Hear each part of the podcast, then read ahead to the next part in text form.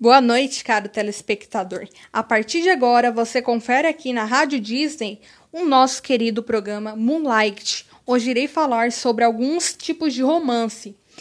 Para começo de conversa, cada um desses tópicos que irei citar possui em comum certas características, como por exemplo, o retrato das tradições, o estilo fluente leve, a linguagem simples para a época e tramas fáceis é, é importante focarmos na estrutura variada da linguagem de cada romance, pois muitos eram apenas escritos e outros já tinham uma linguagem oral, ou seja, em vez de ser escrito, eram falados.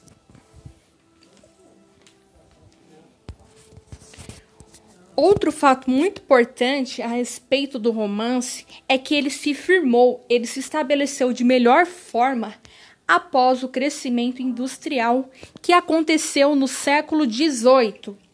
É, Para quem não sabe, o romance, a, essa literatura é, romântica, ela começou na Europa.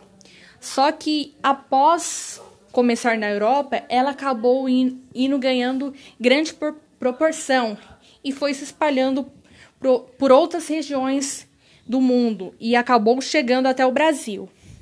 Os romances mais conhecidos na literatura brasileira são o urbano e outros. Irei explicar um pouco o que seria o romance urbano. O urbano, no qual a vida social das grandes cidades era retratada, apresentando intrigas amorosas, traições. É... Eu também posso usar como um caro exemplo o livro A Moreninha, do escritor Joaquim Manuel de Macedo, publicado no ano de 1844. Nesse livro, a história de amor entre Augusta e Carolina, mais conhecida como a Moreninha, né, a Carolina, é, ele se passa em um ambiente retratado da alta sociedade carioca. Ele se passa num ambiente ali é, de grandes de grandes nomes sociais. E ele se passa no século XIX. Além de tudo isso, é, ele utiliza muita idealização do amor puro, né? É, essa história da Moreninha é uma história que parecia no começo um romance, um certo romance proibido, né? Um romance impossível. Só que ela se mostrou no final de toda a história que o amor ele vence sobretudo. Por isso que utiliza a ide idealização do amor puro.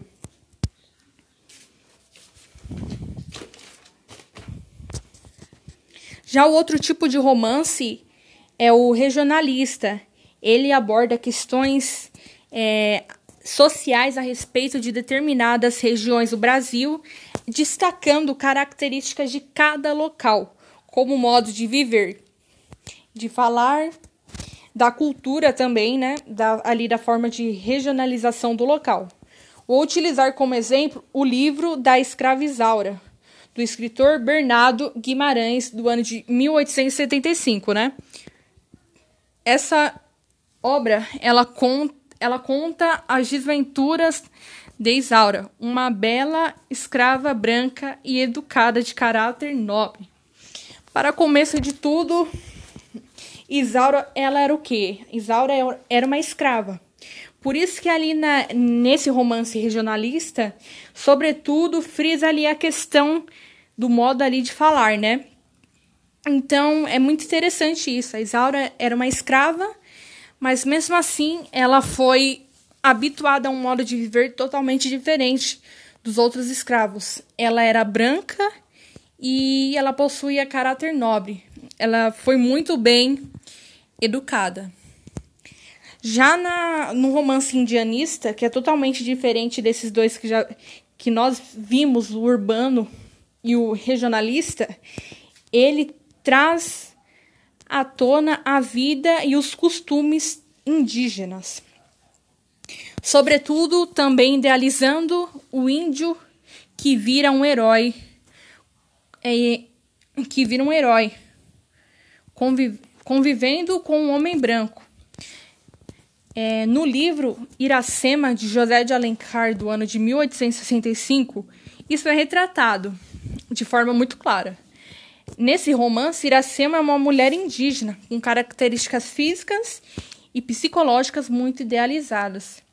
E ela mantém um romance ali ao longo da história com Martim, um português branco. Então, o que a gente vê aí, né? Que também seria outro caso de, de uma paixão, de um amor impossível, mas que acaba acontecendo e vira de uma forma assim muito idealizada, né? A figura do indígena é, é muito retratada de uma forma muito idealizada, tanto nos traços físicos, nos traços do comportamento e na parte do romance, do amor, da paixão. É, outro tópico aqui também que é muito importante, interessante, é que a gente vai vendo aqui ao longo do estudo algumas características né, diferentes de cada, de cada romance. A gente viu que no romance. É, no romance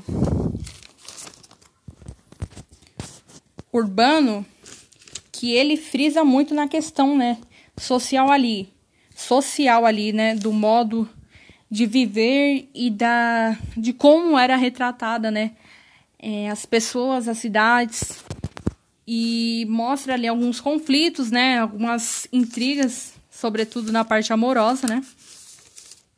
E já no romance é, regionalista, ele também frisa na questão social mas ele, sobretudo, ele vai para a questão mais é, de diferentes regiões né, do Brasil, ali da forma de viver de cada região. E ele utiliza ali um exemplo disso, né, o livro da Escravizaura, é, da Escravizaura, né, uma história que realmente aconteceu, né? E ali mostrando ali, né, recorrendo ali a escrava como como comparativo diferente de, dos outros escravos.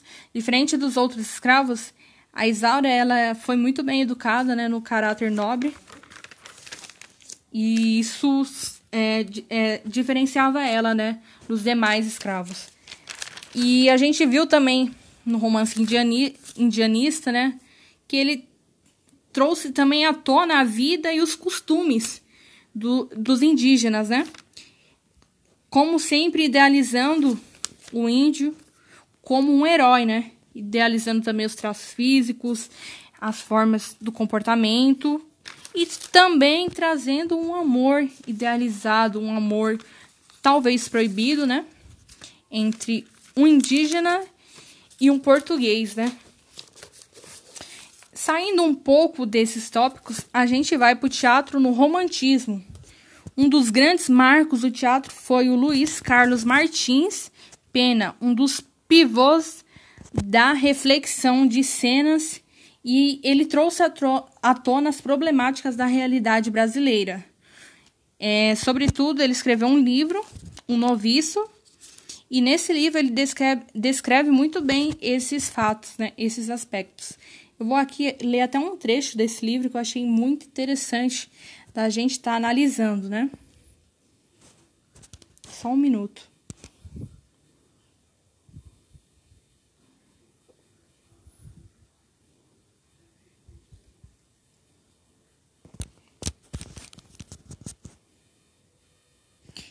Nesse livro ele traz ele traz basicamente a história, né? A história de Ambrósio, que casou com Florência, é, interessado na herança que ela recebe, recebeu depois da morte de seu primeiro marido. A gente já vê aí que o, já começa aí com uma, com uma problemática, né? Ambrósio está se casando com a Florência por conta de interesse, né? E depois, ao longo dos capítulos do livro, a gente vai vendo diversas problemáticas né, que acontecem é, diversas intrigas, né, envolvendo esses dois e, e outras coisas que acabam acontecendo, né, na realidade. Agora voltando aqui um pouco para os diferentes tipos de romance na literatura brasileira, a gente vai para o ultrarromantismo, um dos nossos últimos tópicos que a gente vai ver aqui. O ultrarromantismo ele já começa com o quê? o egocentrismo. O que seria o egocentrismo? O egocentrismo é você pensar só em si, né? Na realidade. É, você sempre está nas suas atitudes, nas suas ações, que você vai fazer, você pensando apenas em si, né? E ele já começa com isso, ó. Ele começa com egocentrismo, o exagero sentimental, o pessimismo, ele foge também da realidade, né? Vai muito pro lado é, fantasioso, né? De você ir fantasiando algumas questões, né? E ele também utiliza muito a idealização do amor, né?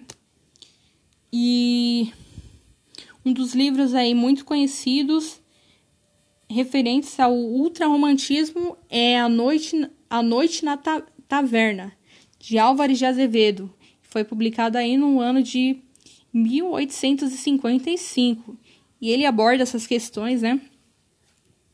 Que a gente viu aí que o ultrarromantismo ele utiliza muito, né? E ao longo do livro ele descreve, ele deixa muito bem claro, né? Esses aspectos aí. Eu vou até tentar aqui, ver se eu consigo pesquisar aqui e mostrar para vocês aqui um pouquinho dessa obra aí, né? Ó, é, essa narrativa ela é construída em cima de diversas questões, né? Problemáticas, sobretudo a violentação, corrupção, adultério, traição, assassinatos por vingança ou por amor. Essa obra também ela impõe-se pela estrutura, um narrador, né, e tal, em terceira pessoa, é, certas aventuras, né, que mostra e é uma narração da prosa moderna, né? Ela utiliza muito o que a liberdade cênica, né? A dupla narração e suas confluências. A mistura do real ao fantástico, como foi que eu disse, né? Ela foge muito da realidade que, né, do dia a dia. É, quando a gente vai vendo, né, analisando esses tópicos, né, é, esses tipos de, de romance, a gente sempre vai descobrindo o que novos novas características, né? Em cada um deles. Ó, a gente pode frisar de novo aqui no, no romance regionalista, no romance indianista, né? E também no ultrarromantismo e urbano, né? As diferenças, né, que eles abordam, né? Como a gente viu ali na primeira parte que eu expliquei, né? As características que eles possuem, né? Algumas em comum ao retrato das tradições. O que, como eu disse, o retrato das tradições seria o que? O modo ali de vida da sociedade, é, o comportamento de diversos grupos né, sociais, ali diferen as diferentes formas, né? O estilo fluente, né? Leve, a linguagem simples, né, para cada época. E tramas, né, as tramas fáceis. Ó, no Brasil, o desenvolvimento da prosa romântica é paralelo ao desenvolvimento da imprensa no país, que foi introduzida no ano de 1808. Foi quando aí, né, começou a chegar no Brasil essa literatura essa literatura variada, né? Literatura diferenciada. O romance, romance romântico, mais do que as poesias, queria responder à tendência, ao questionamento sobre a identidade nacional. Né? Isso daí foi tudo que no começo. Aí começou a entrar a questão dos tipos diferentes, diferentes de, de romance. Ó, temos quatro tipos de romance no movimento: o indianista, o regional, o urbano e ultra romântico.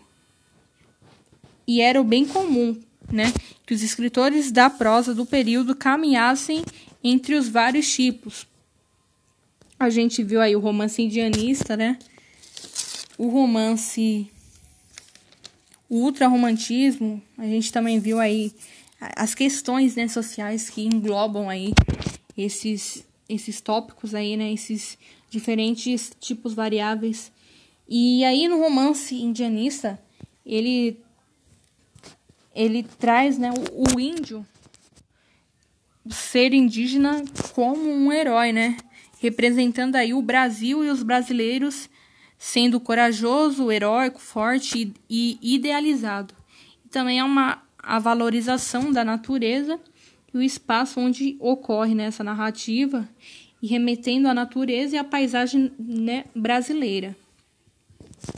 Um, exemplos de romance de indianistas é o livro de Iracema, o Guarani, todos o mesmo, todos o mesmo escritor, né, o José de Alencar. É, o romance já, o romance urbano, que são os mais lidos até os dias atuais, em sua grande maioria, narrava uma história que geralmente ocorria nas capitais, na alta sociedade, né? Os burgueses, os nobres, funcionava com crítica aos costumes, mostrando a sociedade e os interesses desta em uma determinada época. Os heróis e heroínas desse romance faziam ou não parte desta alta sociedade e tinham que superar várias barreiras para a felicidade e realização do amor e do casamento, né? A gente viu aí alguns livros, né? Muito importantes. Já o romance regionalista, gente, eu tô aqui dando uma repassada aqui, né, em, em algumas características diferenciadas que eu acabei não apresentando aqui. Mas por fim, temos romance regionalista, né, passando em um, um ambiente rural, né, é, mostrando costumes, valores e cultura típica de uma região. E este tipo de romance trazia um maior conhecimento do Brasil sobre si próprio, uma vez que voltava a olhar para regiões diferentes do Brasil, trazendo à tona sua diversidade. Neste cenário, há um, herói do campo, sertanejo, alguém que pertence à sua terra e é retratado desta. É bravo e honrado. A gente viu aí a característica desse romance. Galera, agora vamos frisar aí uma questão aí um tópico final aí, né, na realidade. Que é o quê? A gente viu aí que eles se passam em períodos, épocas um pouco diferentes. Agora vamos trazer à tona o que? Imagina essa sociedade é, vivendo no nosso mundo de hoje, né? no nosso, na nossa sociedade contemporânea. Será se esse comportamento social de interação de valores, é, de valores, religiosidade e pensamentos, é, como seria, né, hoje vivendo aí no século XXI, né? Se a gente for ver, seria totalmente diferente do que era, né, na realidade, sem dúvidas. Nessa época aqui, nesse século aqui, quando tudo estava começando, né, século XVIII aqui, era tudo muito diferente, né? muito diferente. E se a gente comparar com hoje, mudou muita coisa, né? Hoje, essa idealização talvez não é tanta, né, como antes. Hoje, as pessoas, os escritores trazem assim uma problemática, uma questão assim mais, né, mais real, né? Não, talvez não há tanta aquela aquele processo ali de de idealizar certas coisas, né? Então a gente já começa a ver daí, né? Algumas questões aí, né? É, diferentes.